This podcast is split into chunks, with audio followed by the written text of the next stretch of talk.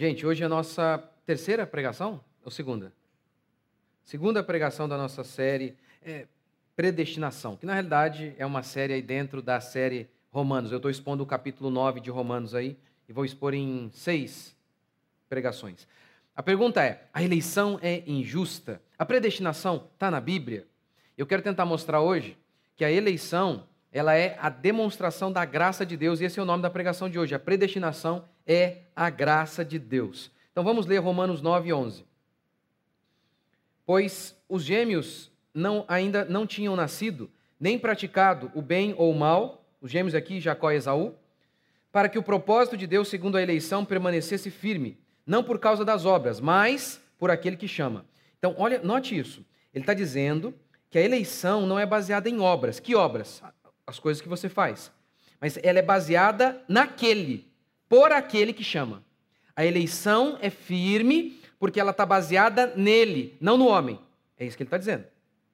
Verso 12: E disse: O mais velho servirá ao mais moço, como está escrito: Amei Jacó, mas rejeitei a Esaú. Que diremos? A injustiça? Porque aqui Deus está dizendo que elegeu Jacó antes mesmo de Jacó ter nascido. Aí surge a pergunta: a injustiça da parte de Deus? É o que muitas pessoas dizem. Vocês, ao falarem de predestinação, vocês, vocês estão sendo injustos. Vocês estão transmitindo Deus como se Deus fosse injusto. Veja bem, se nós pregamos e as, as pessoas nos acusam dessa maneira, elas estão erradas, obviamente. Mas se elas fazem essa acusação, significa uma coisa: que nós estamos pregando como Paulo. Porque Paulo levou as pessoas, por meio de sua pregação correta, as pessoas chegaram a dizer: você está sendo, isso é injusto, a predestinação é injusta. Se vamos pregar como Paulo, é normal que sejamos falsamente acusados, como Paulo foi, de pregar algo injusto, que Deus é injusto. Mas não é, como eu vou mostrar para vocês aqui hoje. Verso 15: Porque ele diz a Moisés: terei misericórdia. Primeiro, né? Que diremos, pois, a injustiça da parte de Deus? De modo nenhum. Porque aqui Paulo está fazendo uma pergunta retórica, tá? É a pergunta que as pessoas faziam para ele, que falavam para ele. Verso 15: Porque ele diz a Moisés: Terei misericórdia de quem eu quiser ter misericórdia, e compaixão de quem eu quiser ter compaixão. Eu já vou explicar isso aqui. Então está muito claro aqui, não tem como negar a ideia de predestinação, de que Deus elegeu o seu povo antes mesmo de o seu povo existir aqui no tempo.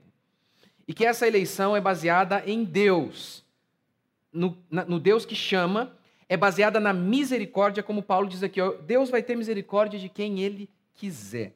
Então, esses são pontos claros aqui. Agora, vamos falar de outra coisa também aqui, antes de eu começar a expor mesmo o texto. Falar sobre predestinação é um assunto bobo, porque a gente é acusado disso. É um assunto trivial, tem tanta coisa para falarmos.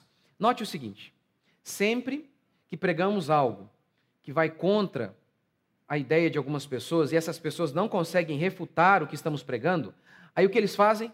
Já que não conseguimos refutar o que você está falando, vamos então dizer que o que você está falando não tem importância. Vamos, não tem, isso é, é irrelevante. Essa sua pregação é irrelevante. Quando alguém diz isso para você, saiba, ele não tem recursos para refutar os argumentos. Então ele diminui o argumentador, dizendo: Você, argumentador, é fútil, seus assuntos são triviais e bobinhos demais. Lembre-se disso. Que, como que a gente responde a isso? Que bobeira pregar sobre predestinação. Paulo foi bobo. Paulo foi trivial. Paulo foi superficial, porque eu estou pregando o que Paulo pregou. O que a Escritura anuncia. Segundo, não é trivial, porque isso aqui existe, se está aqui é importante. Por que, que é importante? Lembra qual é o contexto de Romanos 9? Havia uma pergunta: a palavra de Deus falhou? Porque a promessa dizia que Deus iria salvar o seu povo. Mas muitos judeus não se converteram. Paulo está resol tá resolvendo este aparente problema aqui em Romanos 9. Esta é a questão. Parece que a palavra falhou, porque muitos judeus não estão se convertendo. A resposta de Paulo é: não falhou. Não falhou. Por que não falhou? Como Paulo responde que não falhou? Primeiro, ele diz: nem todos de Israel são israelitas. Segundo, como Paulo responde? Eleição. eleição. Ele cita a predestinação, a eleição, como prova de que a palavra de Deus não falhou. Como assim? Sabe por que, que a palavra de Deus, de que Deus vai salvar o seu povo, não falhou? Porque ela é baseada na eleição de Deus. Ela é baseada em Deus, não no homem. Se fosse baseada no homem, no que o homem faz, nas escolhas humanas, pode ter certeza, ninguém seria salvo. Mas a eleição, ela se mantém firme, porque ela é baseada em Deus. A palavra de Deus não falha, porque ela é baseada em Deus. Esse é o argumento. Ou seja, havia muitas pessoas que estavam ali dizendo: Ah, eu não sei. Será que Deus salva mesmo? Ou melhor, será que o povo de Deus vai ser salvo? Porque eu estou vendo muitos judeus, parece que não. Aí Paulo responde com eleição. Hoje, eu vou tentar mostrar para você que se essa doutrina está aqui, ela é importante para você. Ela faz duas coisas para você. Primeiro, aniquila. Aniquila o seu orgulho. Aniquila. E é impressionante como que há inúmeros cristãos calvinistas extremamente arrogantes. O calvinismo crê em Romanos 9. Calvinismo não inventou Romanos 9. Somos calvinistas porque cremos em Romanos 9, não porque inventamos.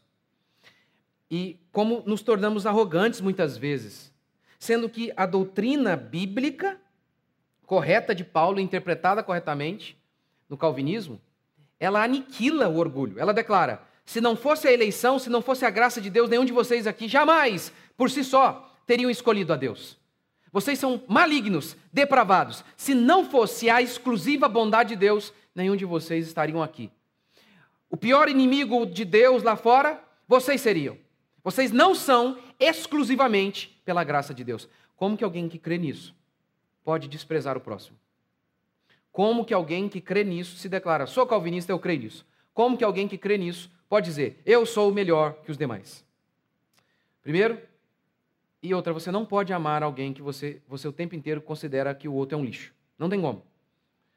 A essência da vida humana, a essência da lei de Deus é o amor. E o amor não compactua com o orgulho. O amor não se ufana, diz Paulo. Você não pode amar alguém que você despreza sistematicamente. Não tem como. Não tem jeito. Essa doutrina, então, em primeiro lugar, aniquila o seu orgulho. Segundo, ela lhe dá confiança. Paulo diz: para que permanecesse firme. Para que permanecesse firme. Eu tenho firmeza na minha salvação, porque ela é baseada em Deus, não em mim. Ele é o autor e consumador da minha fé. Não é fala minha, é fala bíblica. Autor é aquele que gera, consumador, ele termina, ele consuma, ele completa. Ele é o início, o meio e o fim da minha salvação. Por isso a minha salvação é firme, é baseada nele. Aniquila o seu orgulho e lhe dá convicção, paz, confiança. Vamos lá. Né, a pergunta que muita gente faz é quando a gente prega sobre isso aqui, alguns falam: é, mas se Deus poderia salvar a todos, por que não salvou? Mas que raio de pergunta é essa, gente? E, e você tem que notar o seguinte aqui: Paulo fala da predestinação. Logo em seguida, ele faz uma pergunta retórica, que é a pergunta do povo. De que se queixa então Deus ainda? O que significa essa pergunta? De que se queixa Deus ainda? Deus nos elegeu e ao mesmo tempo ele nos culpa. Mas se ele elegeu, como ele pode nos culpar? Por que, que ele está se queixando de nós? Aí sabe qual é a resposta de Paulo? Quem é você para discutir com Deus? Ele para aí. E eu também paro aí. Eu também paro. Se Paulo parou, por que, que eu vou continuar? Se Paulo não, se dele, não foi além, por que, que eu iria? Eu também paro. Quem, quem é você para dizer por que, que ele não salvou a todos? Porque, primeiro, ele tinha que salvar a todos? Se todos são pecadores? Não tinha. Então, que, que pergunta é essa? Dizendo que Deus não está correto no modo dele agir. Se Deus aniquilasse a todos os homens, porque a Bíblia declara que todos são maus, ele estaria sendo justo. Então, essa pergunta é a pergunta desse homem aqui de Romanos 9, petulante, que está dizendo para Paulo: que é isso? Quem, quem ele pensa que é para fazer isso? Para eleger as coisas, para selar o destino da raça humana? Quem ele pensa? Agora, e o que eu vou mostrar hoje para vocês é o seguinte: em nenhum momento a Bíblia declara que Deus condena inocentes. Em nenhum. Nenhum momento. O que a Bíblia apenas declara é que Deus salva pecadores. Provérbios 17, 15 diz assim: é Deus dizendo: o que justifica o ímpio e condena o justo são abomináveis ao Senhor. Ele está falando de um juiz. O juiz que vê um criminoso e diz: Você é justo, pode sair, você não tem pena alguma, você não tem culpa alguma, pode ir embora. Jesus diz: É abominável alguém que faz isso. O juiz que vê um inocente e declara: Você é culpado, você vai para a cadeia, pena de morte para você. Deus diz: Isso é abominação. É claro, é claro que Deus, aqui a doutrina da predestinação não declara que Deus condenou inocentes. De forma alguma. Deus não condenou inocentes. Não é sobre isso que a doutrina da predestinação declara. Hoje eu vou defender então que a eleição é a graça de Deus que salva pecadores. Não condena inocentes. Vou dizer de novo. A eleição é a graça de Deus que salva pecadores. Não condena inocentes. Meu primeiro argumento para provar essa, essa tese, se você está em casa, marque o que eu acabei de falar, pausa aí o vídeo, curte, comenta, e aí escreve comentário. Meu primeiro argumento, então, para defender essa minha tese de que a graça de Deus, ela salva pecadores, ela não condena inocentes, é o argumento de todo o livro, todo o livro de Romanos. O livro inteiro, Paulo está dizendo que os homens são maus, o tempo todo, inclusive os judeus. Toda a raça humana, diz Paulo, é pecadora. Todos os homens são malignos. E Paulo vai resumir isso em Romanos capítulo 5, dizendo que o pecado de Adão trouxe culpa a todos os homens. Todos os homens. Martin Lloyd Jones, comentando isso aqui, diz assim: o jeito certo de examinar esta declaração, a de, da predestinação aqui em Romanos 9, é tomá-la nos termos daquilo que Paulo já nos dissera em todo o capítulo em todo o livro. Como que a gente entende Romanos 9? À luz de tudo que Paulo falou. E o que Paulo falou lá em Romanos 1, você lembra? A ira de Deus se revela do céu contra toda impiedade e perversão dos homens que detêm a verdade pela injustiça. Detêm. Eles sufocam a verdade a favor da mentira, da injustiça. E aí Paulo continua: tendo eles conhecimento de Deus, não o glorificaram como Deus, antes se tornaram nulos em seus próprios raciocínios, obscurecendo-se o coração obscurecendo-lhes o coração. Tendo conhecimento de Deus, não o adoraram como Deus. Eles rejeitaram a Deus. Paulo, então, o tempo todo responsabiliza o homem por sua perdição, não Deus. O tempo todo, Paulo diz: o homem deve morrer, o homem deve ir para o inferno. Por quê? Porque ele pecou, porque ele rejeitou o Criador. O tempo todo, até Romanos 9, Paulo está dizendo: a causa da perdição humana é o pecado do homem, é o pecado de Adão. Todos se extraviaram, não há um que busque a Deus. Segundo argumento, para defender a minha tese de que a eleição é a graça que salva pecadores, não condena inocentes. É o argumento de toda a Escritura. Em toda a Escritura nós vemos um Deus justo e misericordioso. Por exemplo, Deus deu inúmeras chances para todo, para todo o povo. Eu vou citar um exemplo que é a parábola da vinha que Jesus conta. Jesus conta que um homem tinha uma vinha, ele arrendou alguns trabalhadores e foi embora. E aí, ele, esse, esse dono da vinha enviou trabalhadores para colher os respectivos frutos. Mas o texto bíblico declara que os trabalhadores, os que haviam arrendado a vinha, espancaram os enviados do dono da vinha. Ele enviou outros e espancaram novamente. Até que por fim o dono da vinha pensou: vou enviar o meu filho. Vou enviar o meu filho. Assim, eu acho, eles não vão fazer mal a ele. E o texto então declara que os homens pensaram: esse é o dono da vinha. O filho do dono, ele é o herdeiro. Se nós o matarmos, nós ficaremos com a vinha para nós. E mataram o filho do dono da vinha. A parábola é muito simples. Jesus enviou vários profetas dizendo: arrependam-se, creiam e sejam salvos. Não satisfeitos, Deus enviou seu próprio filho. Deus deu todas as chances possíveis para Israel. Deus deu todos os meios possíveis para que Israel fosse salvo. E esse é o argumento de Paulo em Romanos 9:1. Eles, a eles pertence a adoção, a glória, as alianças, a promulgação da lei o culto. Deles descende o Cristo. Eles tiveram todas as chances. Todas as chances. Deus enviou todos os trabalhadores possíveis à vinha de Israel. E mesmo assim, o que eles fizeram? Tiveram a brilhante ideia de matar Jesus Cristo. Ou seja, o que toda a Escritura declara é que Deus não condena inocentes. Deus salva pecadores.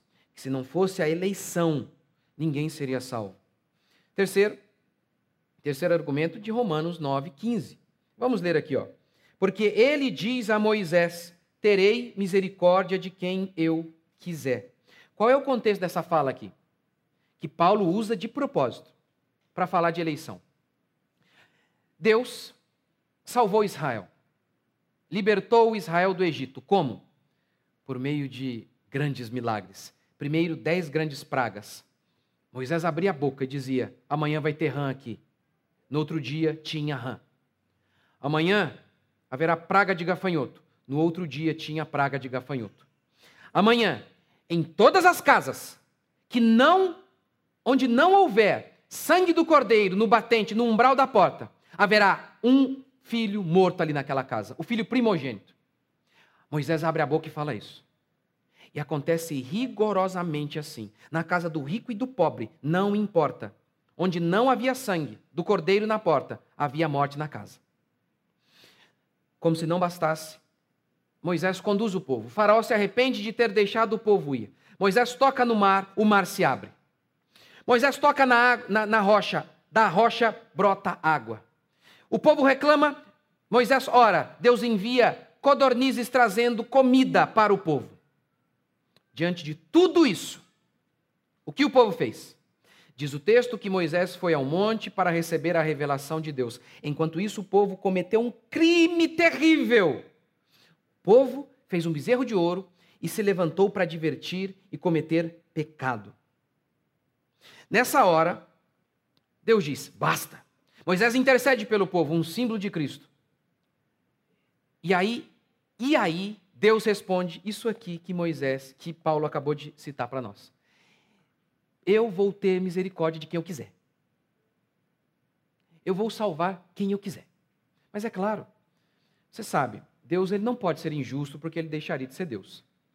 Mas, mas Deus não tem que ser misericordioso. Ele não precisa ser. Ele podia ser justo com toda a raça humana e matar toda a raça humana. Ele tem misericórdia de quem ele quiser. Afinal de contas, se o seu empregado chegar diante de você e ter trabalhado o mês inteiro e você, patrão, não quiser pagá-lo, ele vai dizer que você é um patrão injusto. Mas se o cara não trabalhou o mês inteiro, chega lá no final do mês e diz: Eu quero receber. Eu pergunto para você: você tem que fazer isso? É claro que não.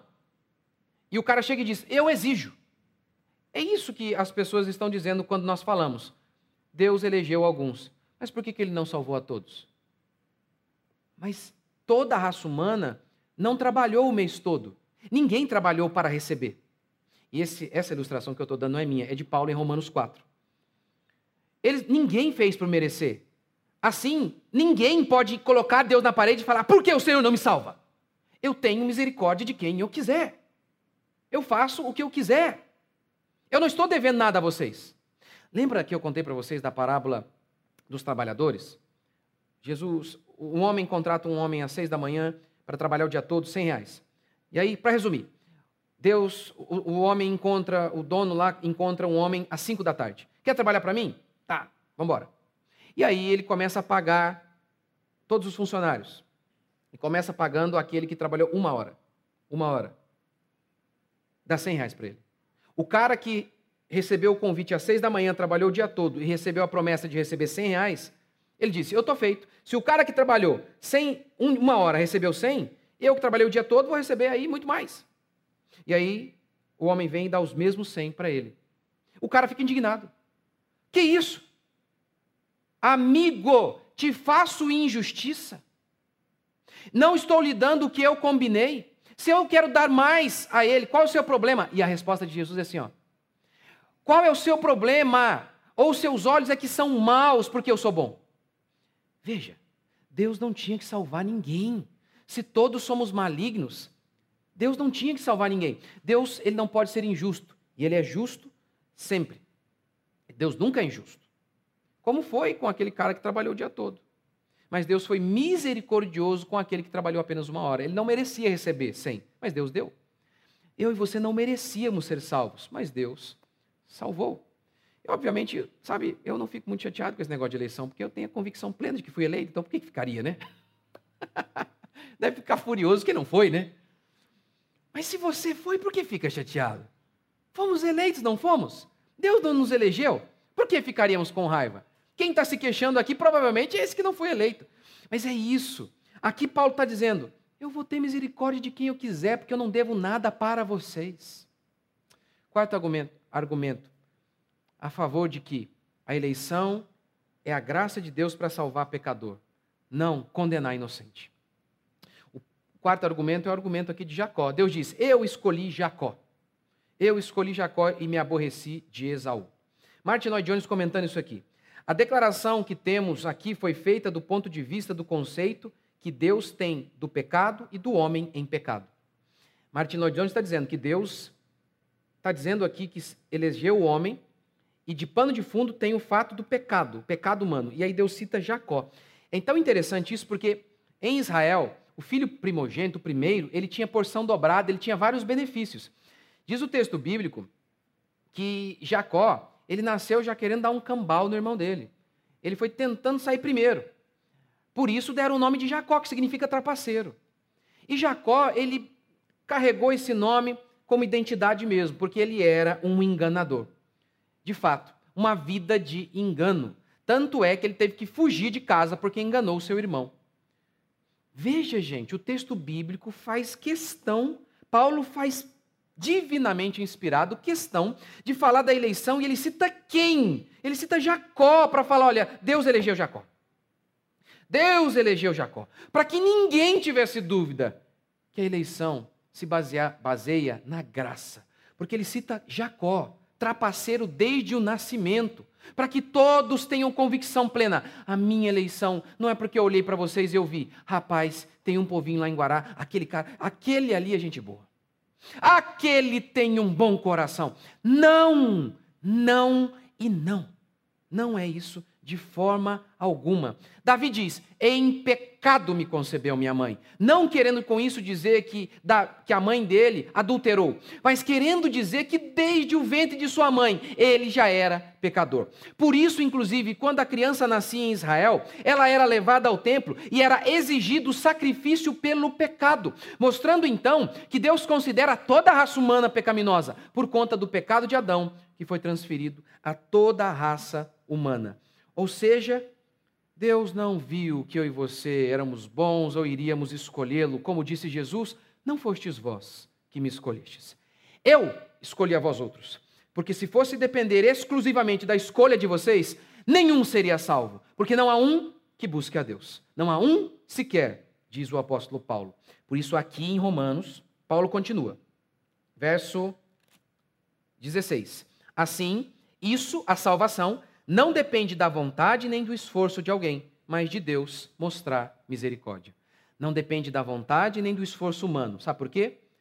Porque, como Paulo falou aqui, o homem nem tem vontade e nem tem esforço para buscar a Deus.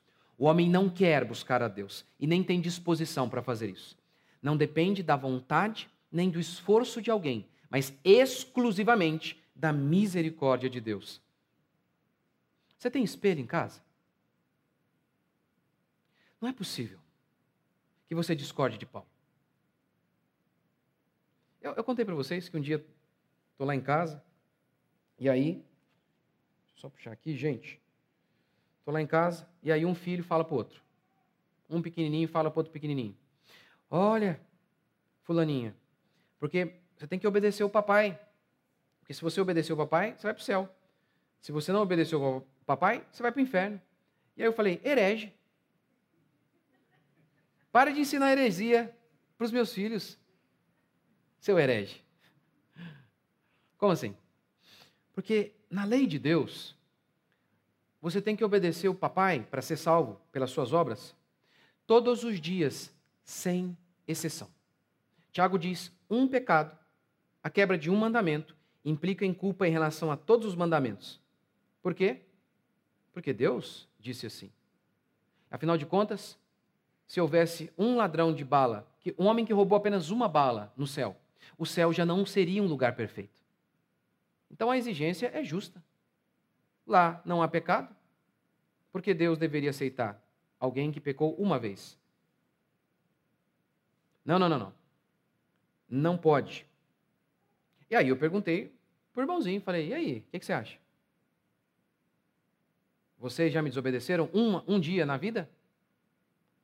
Vocês me desobedecem constantemente. É o ar que vocês respiram. É o ar que vocês respiram. Vocês deveriam ir para o inferno baseado no seu mérito, baseado na obediência de vocês a mim. Todos vocês deveriam ser condenados. Não depende de quem quer ou de quem corre, porque nós não corremos. Quer dizer, corremos. Paulo diz em Romanos: seus pés são velozes para praticar o mal. Não corremos na direção de Deus, corremos contra Ele. Durante toda a nossa vida, corremos contra Ele. Você não tem espelho em casa para concordar com Paulo? Olhe para o que Paulo diz: se dependesse da sua vontade, do seu desejo, nenhum seria salvo. Nenhum de vocês estariam aqui. Eu, eu tenho isso aqui tão claro para mim, porque, né? Eu lembro lá do restaurante, né? Meu pai converte, aí os caras vão lá e pedir emprego. Fico lembrando disso constantemente. Eu dizendo: sai daqui, seus crentes, nunca vão me converter. Para de me perturbar. Ei, quantas vezes o cara chegava lá, trazia currículozinho, né? E falava: olha, eu sou evangélico. Eu estava lá até gostando do currículo do cara, eu sou evangélico. Já amassava, jogava. Sério, fazia isso. Meu Deus do céu. Oh, Jesus. Eu, para mim, é muito claro isso aqui. Não depende de quem quer, nem de quem corre. Para mim, é muito claro o que Paulo falou até aqui. Romanos 5. Vocês são inimigos de Deus. Oh, como isso é claro para mim. Como isso é claro para mim. Como isso é claro. Muito claro. E no caso, no meu caso, eu dizia: "Ah, não quero não quero Deus, porque depois que meu pai começou a ir para a igreja, parou de assistir os meus jogos. Mentira! Mentira! Tudo isso era só desculpa para que eu pudesse me enganar e dizer: tenho um bom motivo para pecar. Inimigo de Deus, não do meu pai, não do meu pai, de Deus. Meu pai era um bode expiatório. Queria culpá-lo Mentira. Mentira.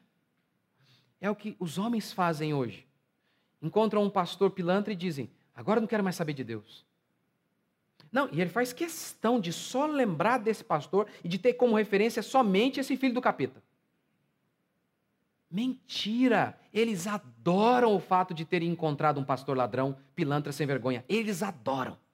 Porque agora eles têm um bom motivo para pecar. Não depende de quem quer nem de quem corre, porque os pés dos homens são velozes para correr para longe de Deus. Se não fosse a eleição, ninguém seria salvo. Quinto e último princípio para a gente encerrar.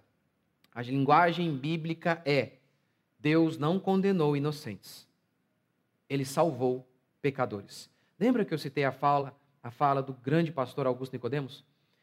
Que a linguagem bíblica em relação à predestinação é sempre positiva é sempre em relação à salvação de pecadores.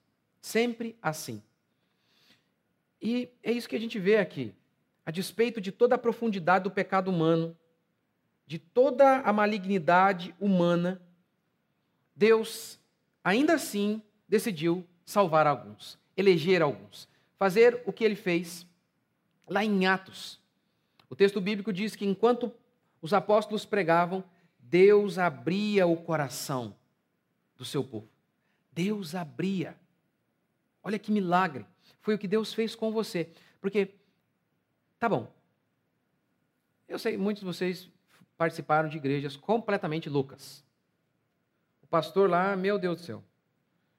Gente, eu sei, eu sei, eu sei, eu sei, eu sei. Tudo isso não, não diminui a sua culpa, de, nem a minha, de forma alguma.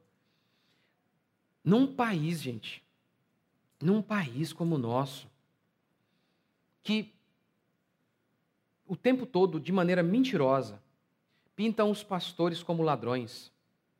Eu tenho uma pregação, uma pregação, um vídeo no YouTube, quanto ganha um pastor.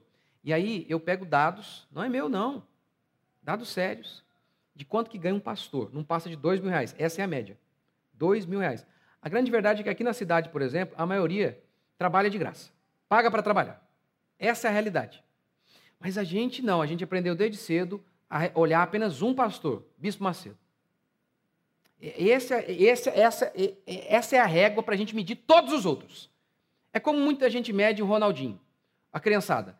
A maioria dos jogadores ganha uma miséria. Isso é dado também. 0,000 ganha igual o Ronaldinho, mas toda criança mira no Ronaldinho. Mas esse é o nosso país em relação também aos pastores. A maioria sofre, rala horrores. Horrores. Suicídio é altíssimo entre pastores, sabia disso? Altíssimo. Altíssimo. Num lugar desse, com essa mentiraiada, tem os pastores ladrões, eu sei que tem, mas num, com um negócio, ouvindo isso, gente, o que, que você está fazendo hoje aqui, sentado, ouvindo um pastor? O que, que você está fazendo aqui agora, meu Deus do céu? Se você não acha, não tem certeza plena que isso é um milagre, que é um milagre absurdo, que é Deus te trazendo, que é Deus quebrantando você, fazendo um, sabe, o impossível no seu coração. Se você não é a prova disso aqui, meu Deus do céu, eu não sei o que é. A eleição é a graça de Deus sobre mim e sobre você. Deus nos elegeu antes da fundação do mundo. Seu pai talvez não escolheu o seu nascimento. Sua mãe não planejou você. Mas o texto sagrado diz: Eu vi. Eu planejei. Eu elegi. E te trouxe hoje aqui. Num mundo desse, cercado por todo tipo de mentira, de falcatruas. Você acha mesmo que você veio por conta própria aqui hoje? Ouvir a palavra de Deus? Não.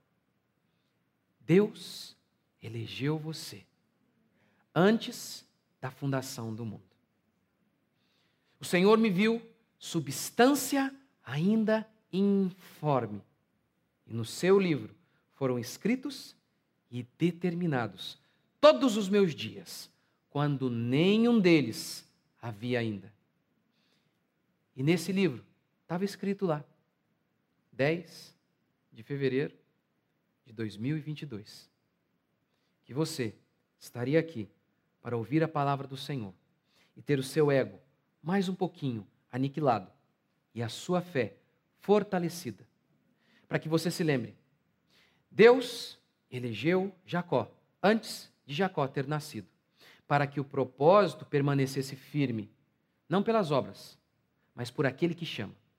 Para que você tivesse convicção plena que a sua salvação não está nas suas mãos. Graças a Deus por isso. Senão, já teria escapado.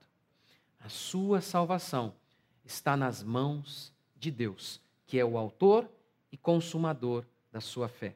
Por isso, você pode dizer como Paulo: estou plenamente certo.